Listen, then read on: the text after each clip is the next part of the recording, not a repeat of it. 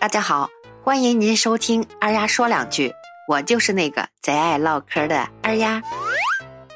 这个夜深人静呀，在一条商业街上，下班的时候，这个店铺的门呀锁得好好的，可是店里的东西却不翼而飞，这是怎么回事呢？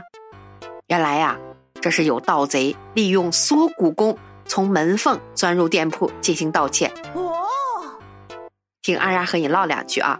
最近在河北蜀山区发生了多起沿街商铺被盗的案件，后来经过调查取证，发现呀，这个盗窃呀之所以成功，并不是因为这个盗贼呀有高超的盗窃技术，而是因为他的身材。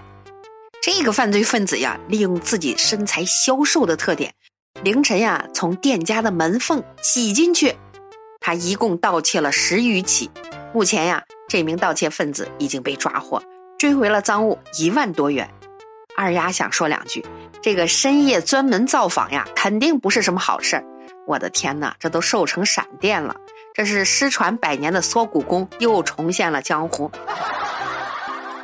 你说你这年纪轻轻，怎么干这事儿呢？啊，有这手艺，你开个锁店不好吗？或者学个隐身术再去盗窃？你说你这七尺男儿不干点人事儿，一看就是个惯犯。这么好的身手，还不如去当主播带货，非要当小偷，这是把你的脑子呀都用在了歪路上。你看开直播带货，一晚上呀都不止赚一个 W。这位兄弟呀，人设我都替你想好了。你看，就针对女性用户，教大家怎样减肥才能瘦成你这样。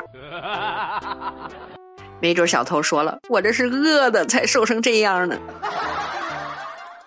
真是法网恢恢，疏而不漏呀！这个嫌疑人以为可以神不知鬼不觉施展他的缩骨功实施盗窃，可惜呀，这个小聪明没用在正道上，最终呀栽在了帽子叔叔的手上。